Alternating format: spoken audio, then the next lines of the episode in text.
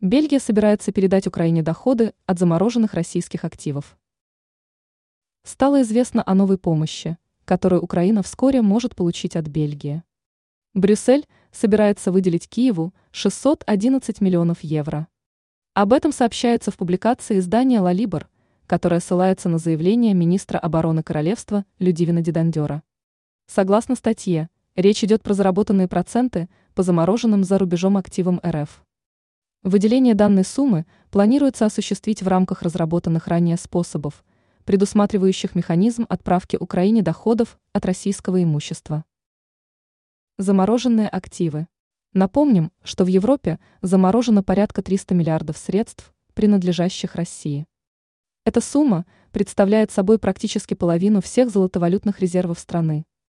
Из них только 200 миллиардов заморозила компания Euroclear – которая является одной из крупнейших клиринговых систем в мире.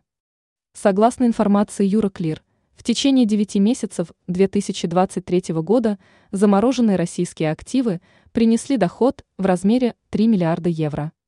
Ранее сообщалось, что в США придумали способ легально конфисковать замороженные активы РФ.